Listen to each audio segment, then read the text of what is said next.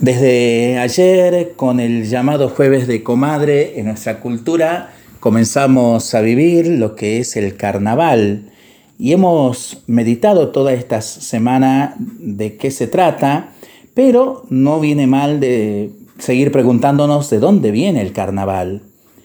Varios autores explican que el nombre carnaval viene del latín carnevale, es decir, adiós carne o despedida de la carne eso significa que en el carnaval el consumo de carne era considerado lícito por última vez antes de los días de ayuno cuaresmal.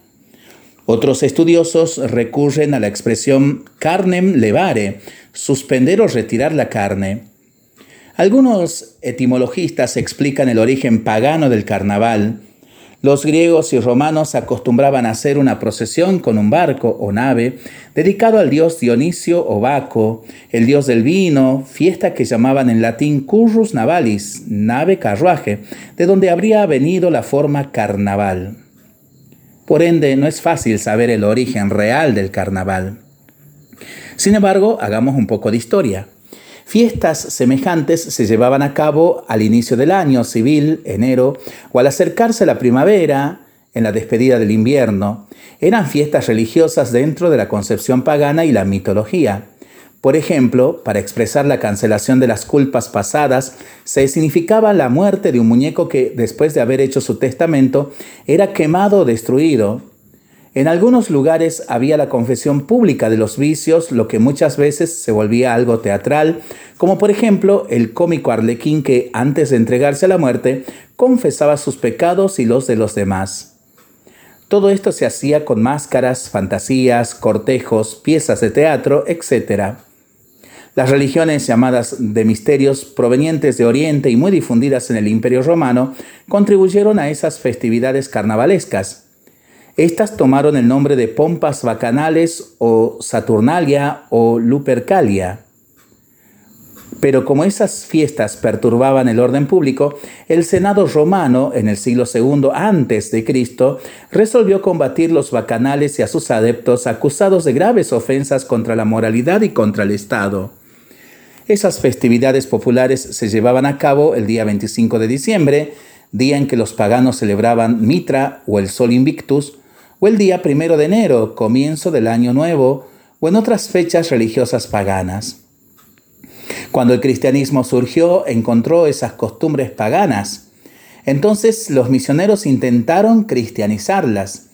Como indicaba San Gregorio Magno, se trataba de sustituir esas prácticas supersticiosas y mitológicas por otras cristianas, Navidad, Epifanía del Señor, o la purificación de María, llamada Fiesta de la Candelaria, en vez de los mitos paganos celebrados el 25 de diciembre, el 6 de enero o el 2 de febrero.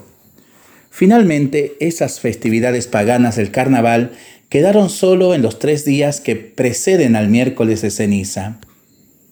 La iglesia intentó también incentivar los retiros espirituales y la adoración de las 40 horas en los días anteriores al miércoles de ceniza. Hoy hay numerosas reflexiones y encuentros religiosos.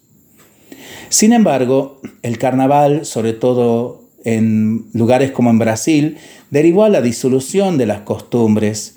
En los bailes y las escuelas de samba predominan el nudismo y toda especie de erotismo. Los mismos gobiernos estimulan ese libertinaje con una amplia distribución de preservativos para que los fiesteros disfruten tranquilamente sin peligro de contaminación. Las, las consecuencias del sexo vivido fuera del matrimonio son terribles familias destruidas, padres y madres jóvenes solteros, hijos muchas veces abandonados o en orfanatos y hoy muchos niños huérfanos de padres vivos. Si ese es el único carnaval que se nos ofrece, mejor aprovechar esos días libres para descansar, rezar, estar con la familia y prepararse para el inicio de la cuaresma, el miércoles de ceniza. La verdadera alegría es la satisfacción del alma para pensarlo, hablarlo, rezarlo en familia y entre amigos, ¿no?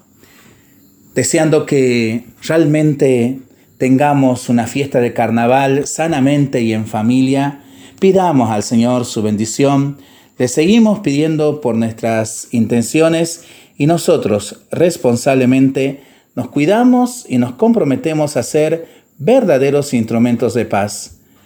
Que el Señor nos bendiga en el nombre del Padre y del Hijo y del Espíritu Santo. Amén. Que tengamos todos un excelente fin de semana.